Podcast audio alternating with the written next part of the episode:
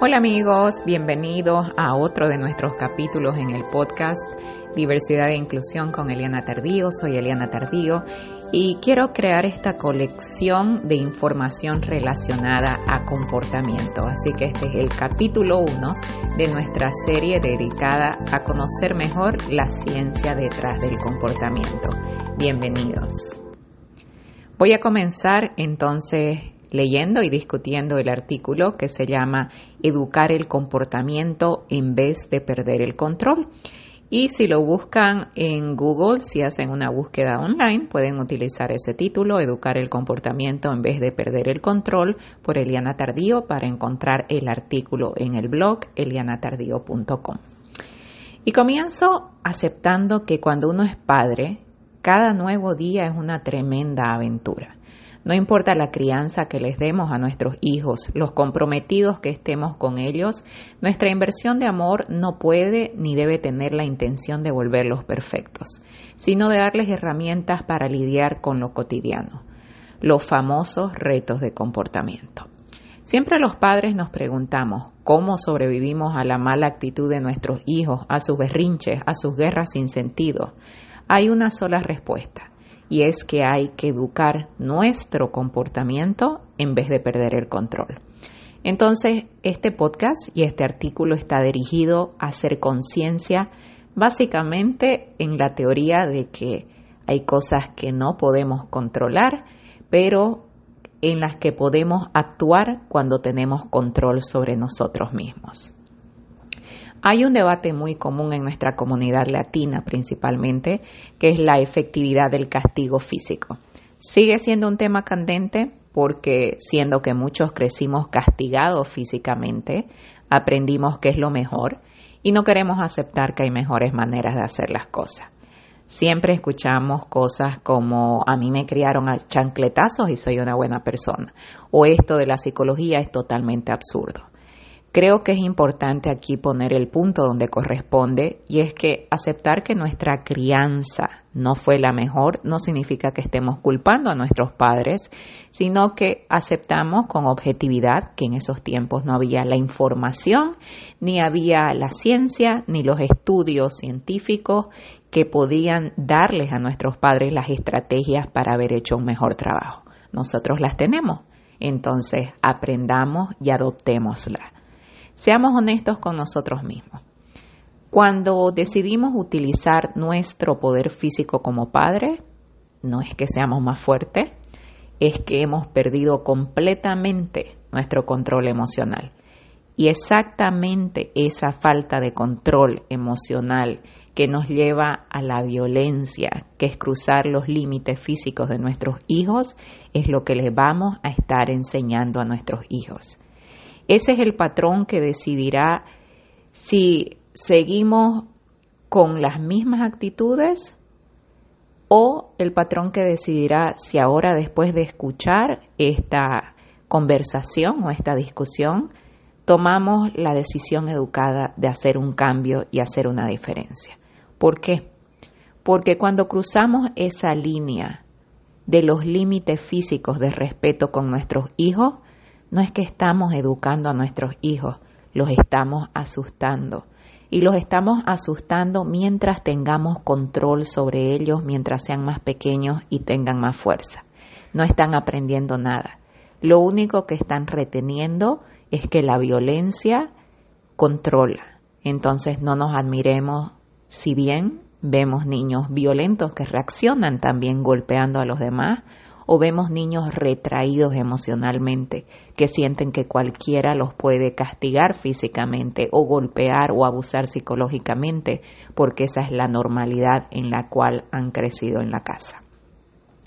La idea de este capítulo y de este artículo y de esta discusión, de nuevo, es crear conciencia y que como padres entendamos que cuando abusamos de nuestro poder, en vez de estar educando nuestro propio comportamiento para educar el de nuestros hijos, lo que estamos haciendo es perder el control. No hay alternativa. No importa cuánto tratemos de justificarnos, es la triste realidad después de, detrás del comportamiento y todos hemos cometido errores, ¿no? Eso es importante tenerlo en cuenta. La lógica de todo esto nos hace que sea más fácil reeducar nuestro propio comportamiento como padres para así poder darles el ejemplo en acción a nuestros hijos y hacer lo mismo para ellos.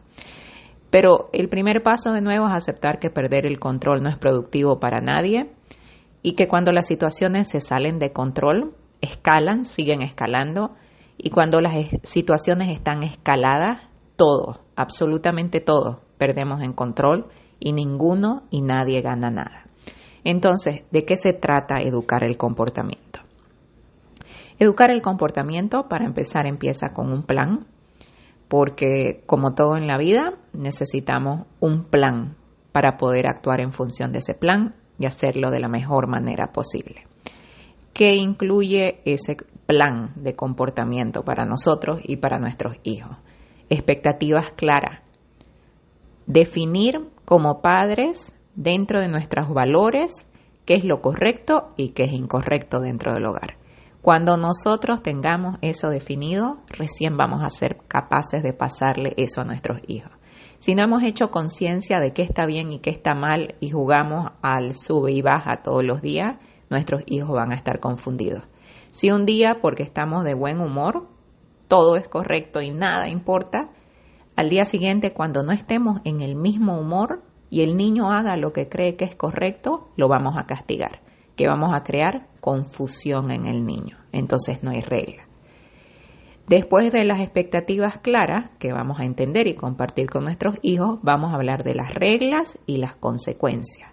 Siempre tiene que haber una regla y la regla va a llevar a la consecuencia. ¿Cómo generamos conciencia cuando estamos perdiendo el control?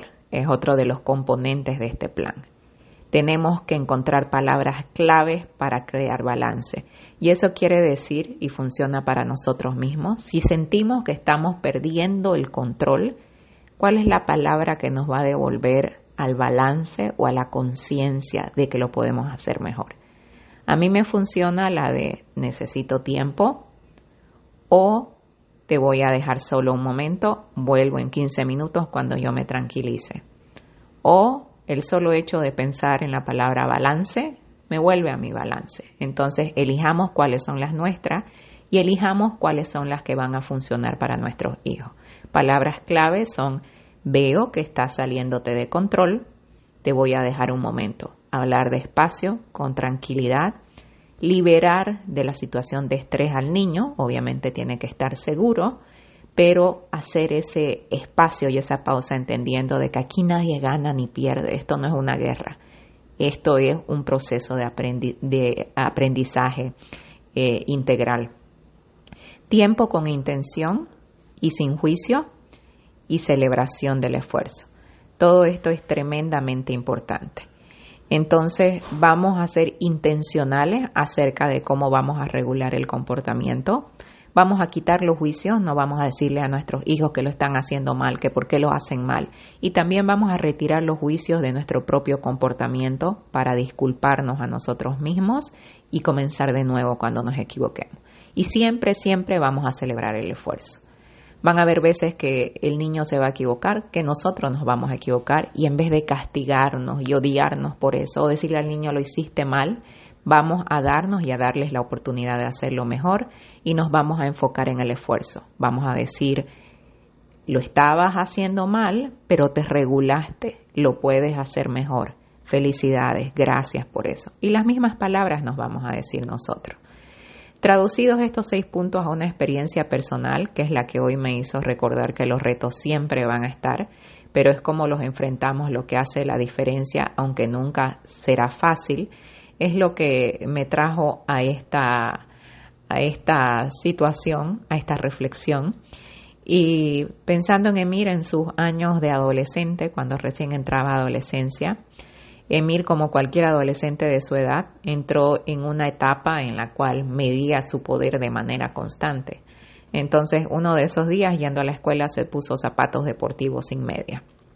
No parece una gran cosa, pero si consideramos que hay reglas y que las reglas de su escuela son que tiene que ponerse media y él sabe que tiene que llevar media, entonces es ahí donde estas pequeñas cosas que parecen insignificantes pueden crear un problema de comportamiento porque vamos a comenzar a pelear con ellos, a forzar los poderes a una guerra de poderes y sin darnos cuenta esta situación que parece tan insignificante puede desencadenar un problema gigantesco y ponernos en mal momento en ese momento y definitivamente crear un mal día para ambos. Entonces, lo típico como padre es querer tirarse los pelos, básicamente, porque sabemos que él sabe las reglas. Y lo que está haciendo es una manifestación intencional de romper las reglas. Entonces, qué difícil es no enojarse y gritar. Pero en vez de eso, lo que vamos a hacer es que en este momento es cuando vamos a hablar de las expectativas. Le vamos a repetir sin sonar agresivos o agredidos. Como tú ya sabes, las reglas de la escuela son claras. No puedes entrar a la escuela si no te vistes apropiadamente. Vamos a hablar de las reglas y consecuencias. Vamos a utilizar la palabra es tiempo de pensar en lo que está pasando. Con nuestra respuesta positiva a la acción negativa, demostramos nuestro compromiso para convertir la atención en comunicación. Creo que estás molesto esta mañana. ¿Te puedo ayudar? Vamos a ofrecer tiempo. Te voy a dar unos minutos para que pienses en lo que quieres hacer. En unos momentos volvemos y decimos, estos minutos te pueden ayudar. ¿Ya pensaste en lo que quieres hacer? No estamos atacando, no estamos juzgando, no estamos amenazando, estamos balanceando. Vamos a retomar la conversación con calma y repitiendo las expectativas, reforzando las consecuencias positivas y con nuestro ejemplo vamos a controlar la situación. Ahora que ya tuviste tiempo de pensar, ¿qué color de medias has decidido utilizar? Es tu decisión, pero yo te ayudo si quieres. Vamos a celebrar cuando quebremos el ciclo, dándole las gracias por el esfuerzo y reiterando el buen trabajo. O tomaste una buena decisión, me parece súper inteligente de tu parte, hiciste lo correcto. Seamos honestos, no es fácil, porque nos va a ser difícil seguir estos pasos, pero sí se puede. ¿Qué pasa si no se cambió las medias? Que vaya con las medias que quiere. Al final va a llegar a la escuela y en la escuela va a tener que sufrir las consecuencias naturales de sus decisiones y eso también es un aprendizaje. El manejo del comportamiento con técnicas positivas implica mucho trabajo y preparación a nivel personal como padre. Todo parte del autocontrol del padre. Muchos padres dicen que estas técnicas no funcionan, pero la pregunta es, ¿en realidad las has intentado? ¿Has sido consistente? ¿Crees en ella? Y de nuevo, no son técnicas para reparar al individuo, sino para darle herramientas de regulación que eventualmente le ayudarán a crear conciencia de sus actos y a nosotros como padres nos ayudarán a ganar control cuando aprendemos a ceder control. Los pasos sí funcionan. Y aun cuando fallemos, porque si vamos a fallar, no será fácil aplicarlos todo el tiempo, pero tenemos la vida entera para seguir intentando. Gracias por haber estado conmigo el día de hoy y no se pierdan el próximo capítulo hablando de comportamiento. Soy Eliana Tardío de elianatardío.com. Me encuentran en Instagram como Eliana Tardío y en Facebook como Eliana Tardío H.